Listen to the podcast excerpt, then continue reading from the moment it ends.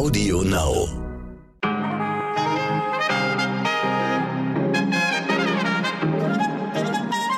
Guten Morgen, meine Damen und Herren, ich grüße Sie. Mein Name ist Michel Abdullahi. Es ist Donnerstag, der 10. Juni und das ist heute wichtig.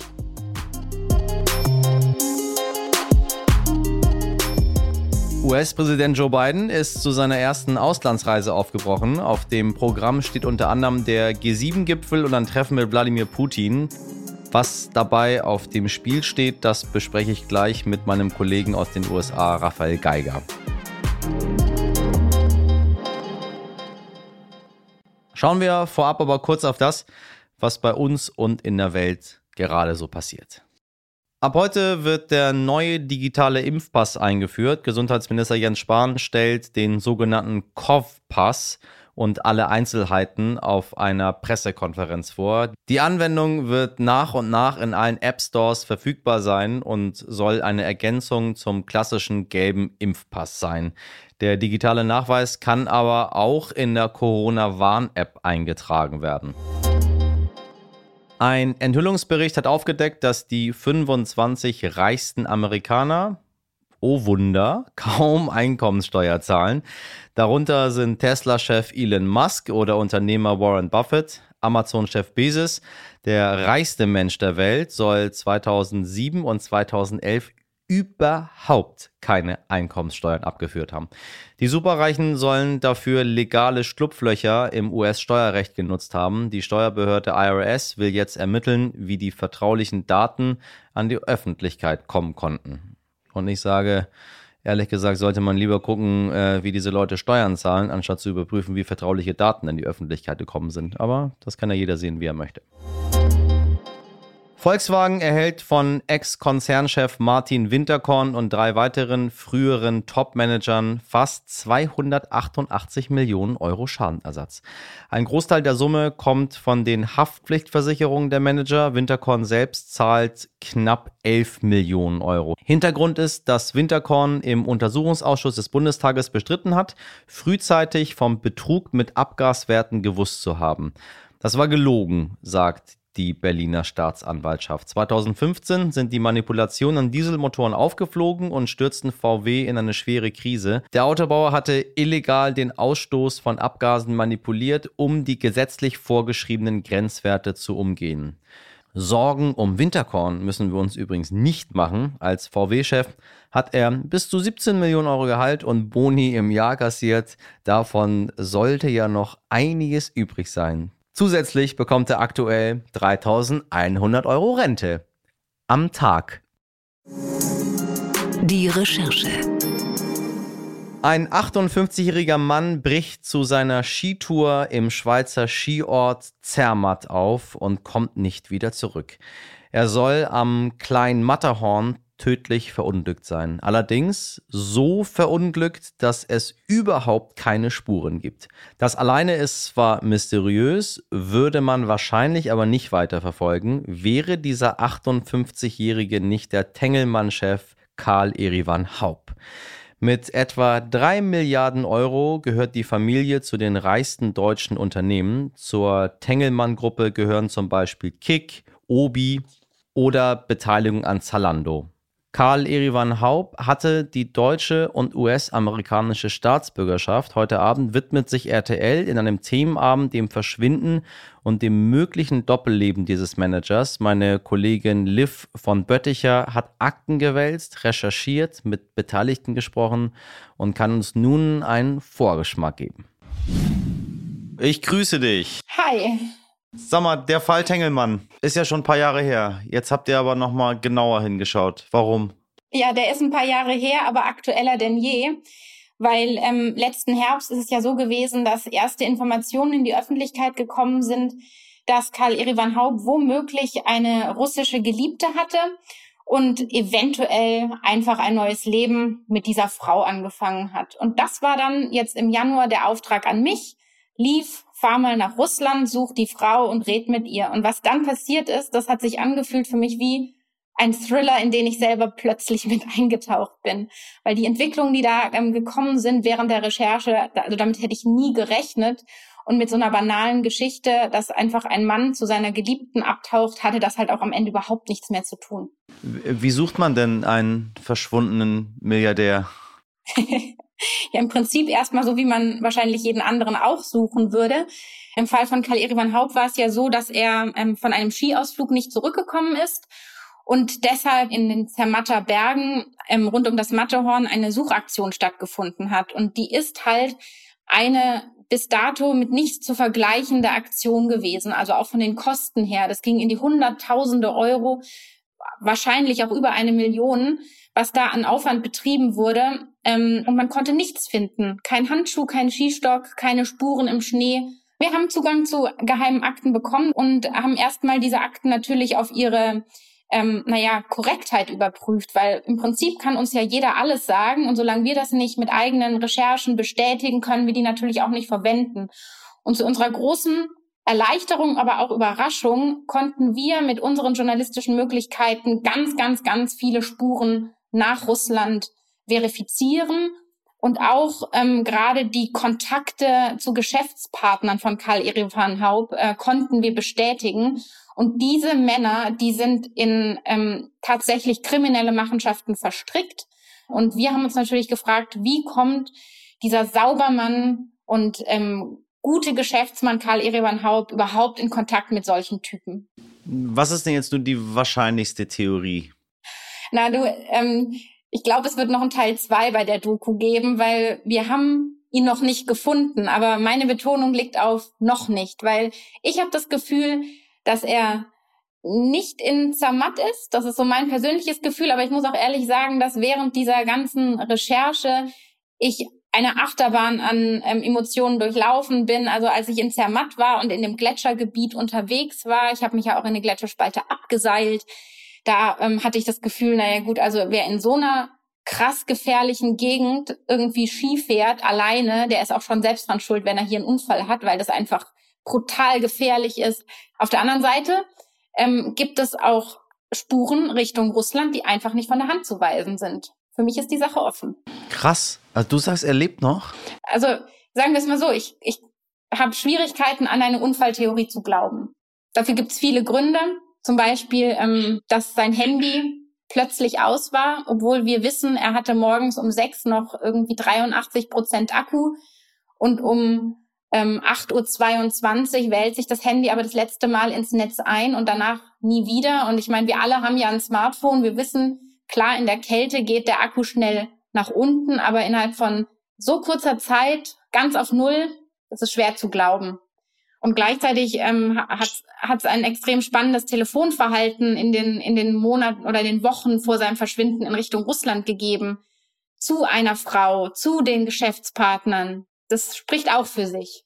Okay, also du bleibst dran, dann ähm, freue ich mich schon, wenn wir uns nochmal dazu unterhalten. Danke dir für deine Einschätzung und für die Recherche. Tschüss. Tschüss. Ab 20.15 Uhr rekonstruieren meine KollegInnen von RTL die letzten 24 Stunden vor dem Verschwinden von Karl Erivan Haub und verfolgen viele Spuren. So, und jetzt kommen wir zu einem Staatsbesuch, auf dem das Augenmerk der ganzen Welt liegt. Der amerikanische Präsident Joe Biden ist zu seiner ersten Auslandsreise aufgebrochen und gestern Abend in Großbritannien angekommen.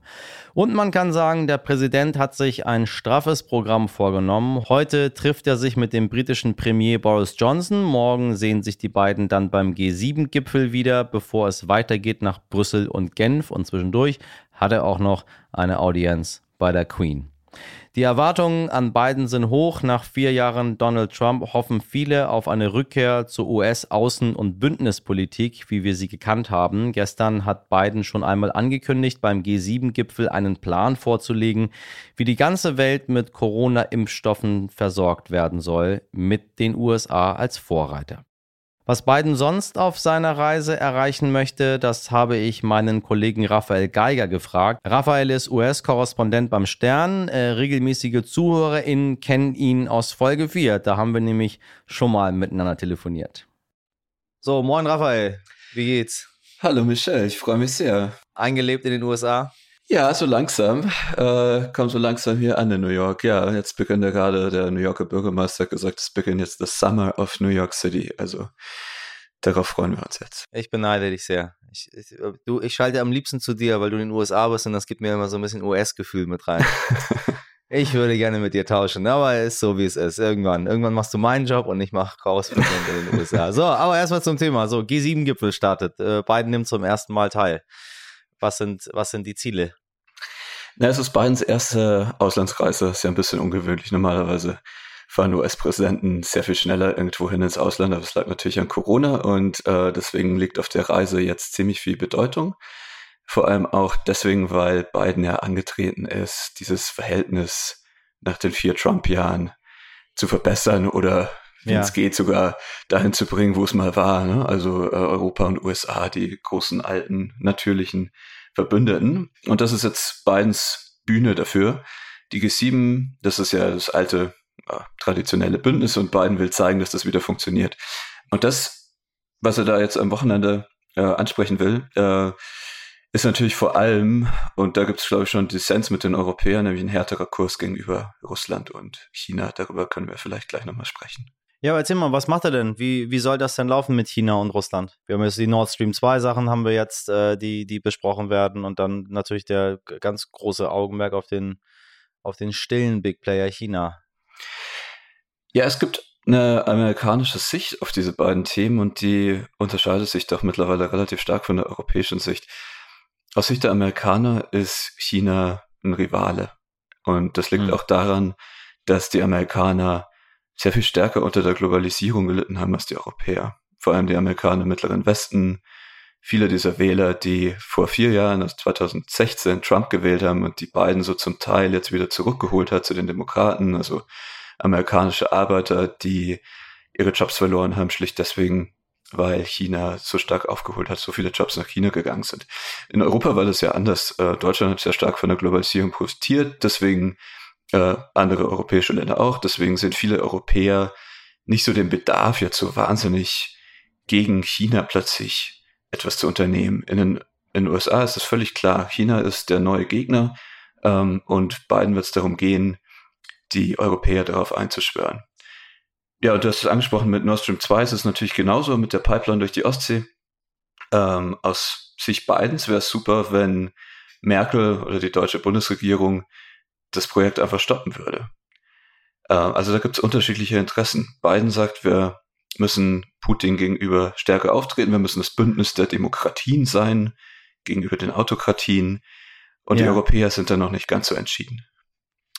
Danach geht es weiter zum NATO-Treffen, auch unter Trump ein hochsensibles Thema gewesen. Wird er da für Normalität wieder sorgen oder bleibt es bei den Forderungen, äh, liebe Europäer, wir bezahlen da ganz schön viel rein, ihr müsst bitte auch genauso viel da reinzahlen?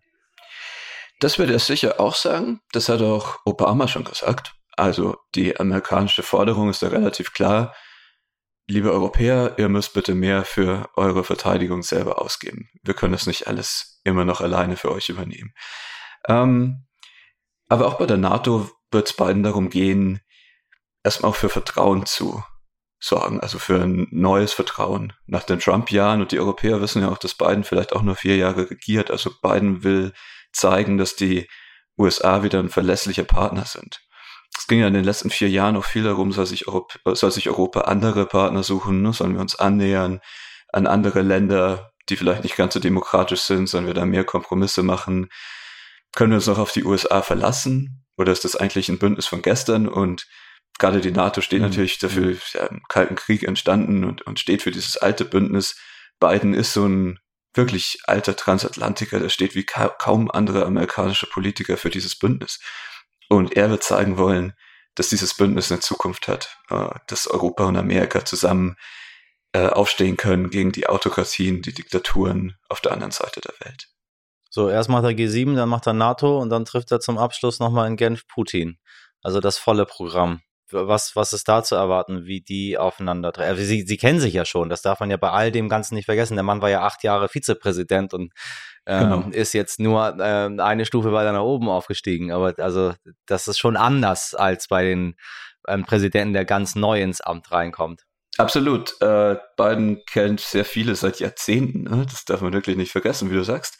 Äh, auch Putin natürlich. Nicht nur Putin, übrigens auch so Leute wie Erdogan, die haben sich schon, bevor Biden überhaupt ins Amt kam, mhm. mhm. darauf eingestellt, dass da jetzt ein anderer Ton ist, weil sie einfach wissen, was sie mit Biden zu erwarten haben. Ähm, Biden hat jetzt schon im Amt Putin als Killer bezeichnet. Wahrscheinlich eine tre relativ treffende Formulierung, trotzdem für einen US-Präsidenten ziemlich heftig. Äh, er hat selbst jetzt aber um das Treffen mit Putin in Genf gebeten. Äh, einfach aus dem Grund, dass er sagt, US-Präsidenten haben selbst im Kalten Krieg die Staatschefs der Sowjetunion getroffen. Also wir müssen miteinander im Gespräch bleiben. Und man kann schon erwarten, dass Biden, wenn er da zusammensitzt, äh, mit Putin dann unter vier Augen, dass er ihm klar macht, dass er ihm in die Augen guckt und sagt, was immer du vorhast in den nächsten Jahren, das wird jetzt direkte Konsequenzen haben. Ja. Also ähm, Du kannst versuchen, die Weltordnung so zu stören, wie du willst. Äh, du kannst versuchen, den alten Glanz von Russland durch Kriege hier und da irgendwie wieder aufleben zu lassen, aber du wirst darauf eine Antwort aus Washington bekommen. Das wird ganz klar sein. Hm, wie schaut es innenpolitisch aus? Wir haben ja tatsächlich ist es das so, dass äh, du jetzt in Deutschland aktuell ist US-Politik findet ist in meinen Augen, in dem, wie ich das mitbekomme, relativ wenig statt. Ähm, davor, als Trump da war, wurde jede Kleinigkeit, egal was der Mann gemacht hat, es wurde darüber berichtet, so. Und heute vergisst man ab und zu, wer nochmal US-Präsident war. Man vergisst noch mehr, wer US-Vizepräsidentin ist, äh, nämlich Kamala Harris. Und die hat gerade ähm, auf ihrem, auf ihrer Amtsreise nach Guatemala gesagt, ich habe es mir aufgeschrieben, den Appell an die Flüchtlinge, kommen Sie nicht. So, hätte das jetzt Trump gesagt, das wäre Schlagzeile hoch und runter so. Ähm, wie ist das bei ihr zu, zu, zu werten? Also führen die quasi die Politik Trumps irgendwo doch weiter? Weil kommen sie nicht, ist ja schon nicht ohne. Das ist ja sehr, sehr doll formuliert. Das stimmt. Das ist, äh, wie man hier sagen würde, schon erstmal eine Punchline. Ne? Also das ist ein Satz, der der wirklich äh, was bewirken soll. Das hat sie sicher nicht einfach so zufällig dahingesagt.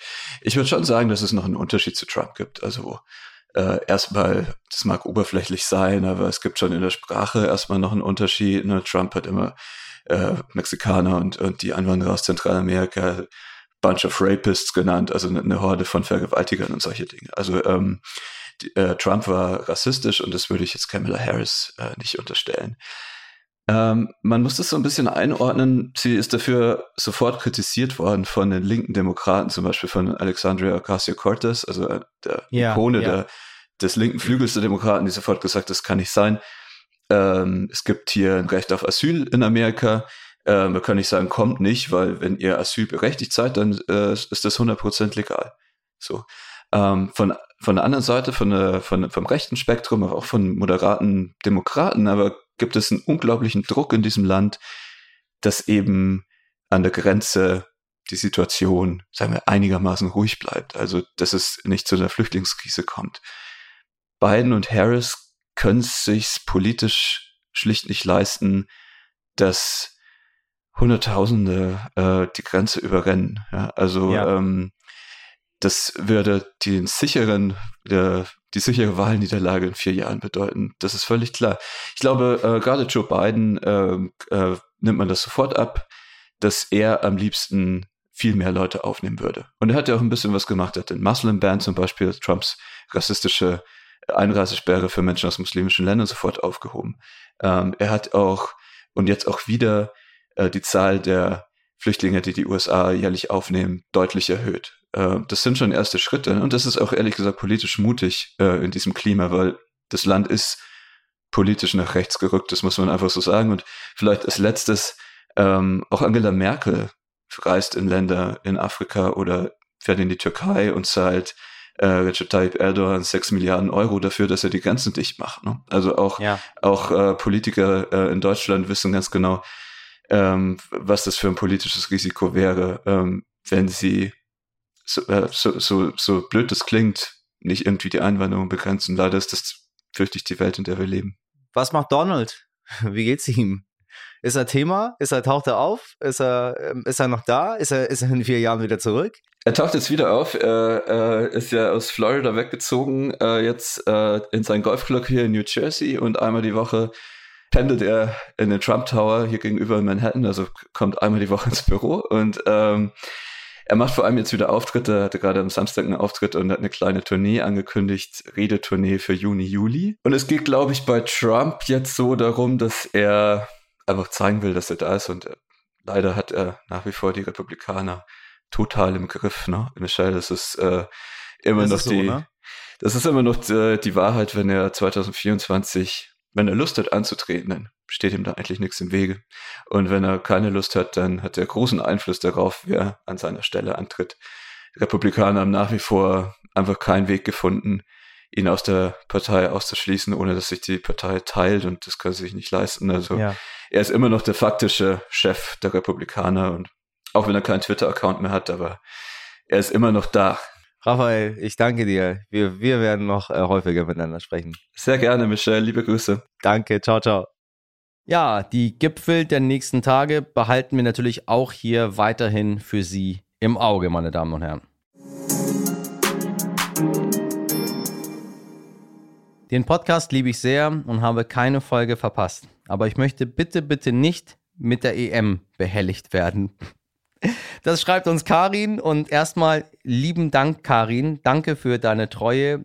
Jede Folge, das freut uns so richtig doll, wirklich. Und natürlich nehmen wir jede An-, aber auch Abregung von Ihnen, meine Damen und Herren, sehr, sehr ernst. Nur beim Fußballthema, liebe Karin, muss ich dich leider enttäuschen. Der Plan ist schon in den kommenden Wochen immer mal wieder auf die Jungs zu schauen, aber ich verspreche dir, ich mach's auf meine Art. Okay? Und ich liebe Fußball. Sorry. Das war's für heute. Wenn Sie mir schreiben möchten, so wie Karin, weil Sie Kritik, Anmerkungen oder Ideen haben, sehr gerne. Sie erreichen mich und meine Redaktion unter heute wichtig stern.de. Morgen ab 5 Uhr bin ich wieder für Sie da bei Audio Now und überall, wo es Podcasts gibt. Und jetzt starten Sie gut in den Tag und machen Sie was draus. Bis morgen, Ihr Michel Abdullahi.